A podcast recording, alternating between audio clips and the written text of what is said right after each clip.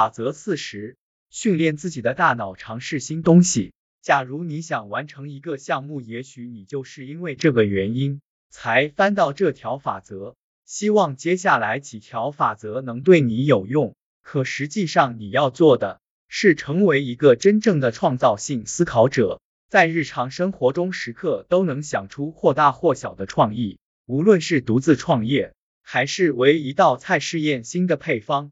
谁都希望创造性思维能够成为自己的本能。当然，你需要大量练习。读过几条法则，得出了一个天才创意后，却在下一次重大挑战出现前不再使用创造性思维，这显然不是合理的做法。这就好比教自己的狗学会坐下后，却从不让它坐下。一年后，当你需要它坐下时，你会发现它根本听不懂你在说什么了。在你的狗学会听从命令坐下后，即便没有必要，你也要让它一天练习一两次，这样它才能在突然出现指令时毫不费力的坐下。我们的大脑和狗的大脑并没有太大区别。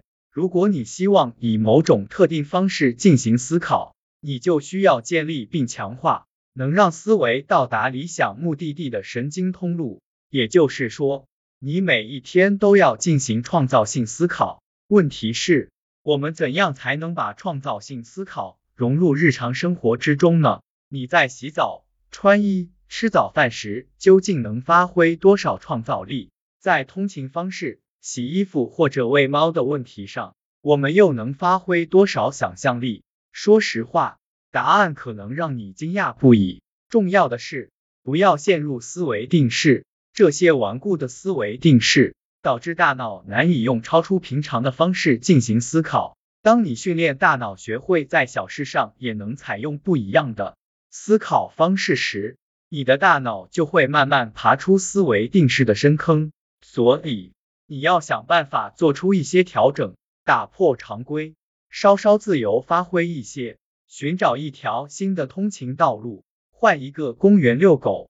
洗澡时面向另一个方向，做一道自己从未做过的菜；度假时换一个地方。最重要的是，要把不平常变为平常。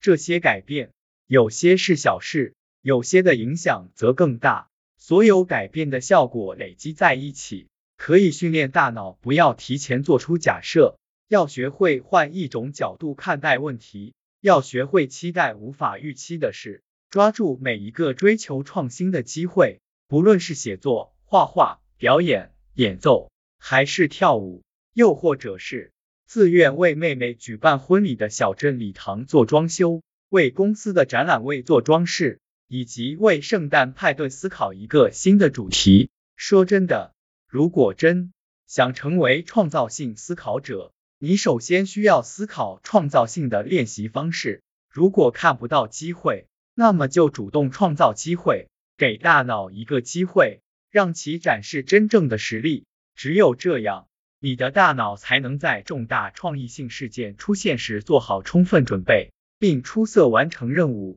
如果看不到机会，那么就主动创造机会。